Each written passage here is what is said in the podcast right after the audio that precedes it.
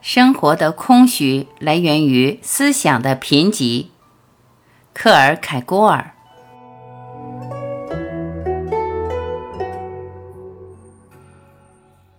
他是存在主义之父，他的使命是唤醒昏睡的人，他要唤醒时代，他要唤醒教会，他要唤醒个人，他就是十九世纪最重要思想家之一。丹麦的苏格拉底，克尔凯郭尔。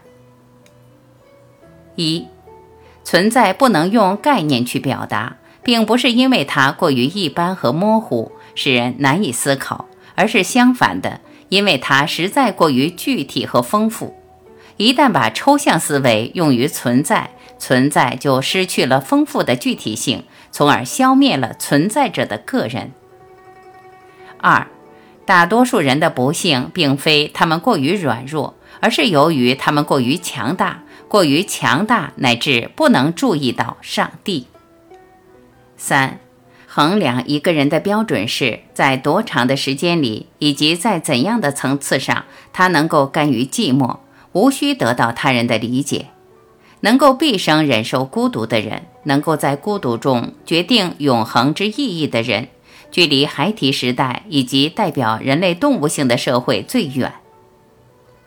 四，记忆不光能挽留住那瞬间，而且还能升华它。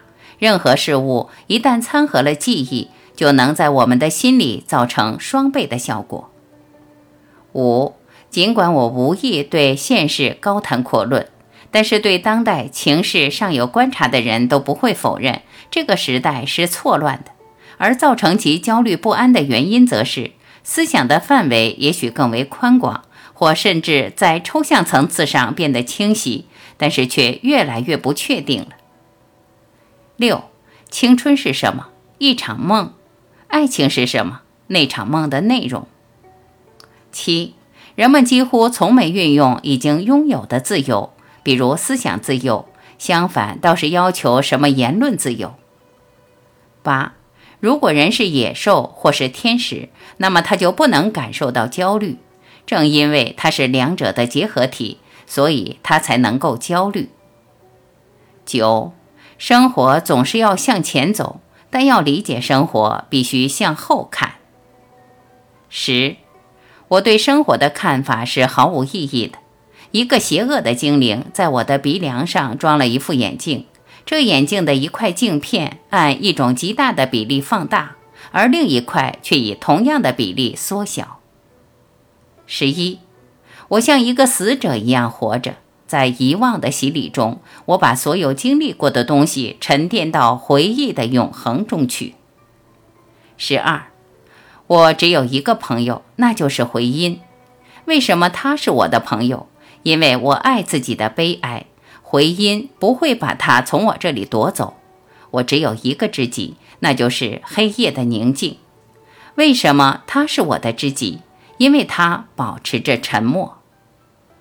十三，现在我已经明白教堂的意思了。它唯一的意思就是静默和倾听。这些能在任何地方做到，最好是到其他地方做，因为很多人都去那里，在教堂里说个不停。他们干扰了我。最好是在一棵树下，最好是在天空下。十四，许多人对于生活做出自己结论的方式，就像小学生一样，他们抄袭算术课本里的答案以欺骗老师，而没有心思由自己算出得数。十五，一个和大多数人站在一边的讽刺家，充其量只是一个平庸的讽刺家。十六。正因为人类比动物优秀，换言之，人类是自我，是精神，才做得到绝望。不懂得绝望的人不会有希望。十七，最危险的背叛者就隐藏在所有人自身当中。十八，悖论是思想家的激情之源，而且没有悖论的思想家就像一个没有情感的恋人，微不足道的平庸。一切思想的最高悖论是尽力发现思想不能够思考的事情。十九作为瞬间它当然是短暂的然而它却是决定性的是充满永恒的。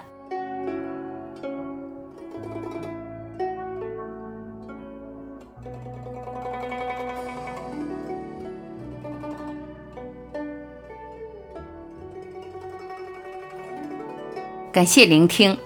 我是婉琪。如果您喜欢我播出的节目内容，欢迎您在评论区留言点赞，让我看到你来了。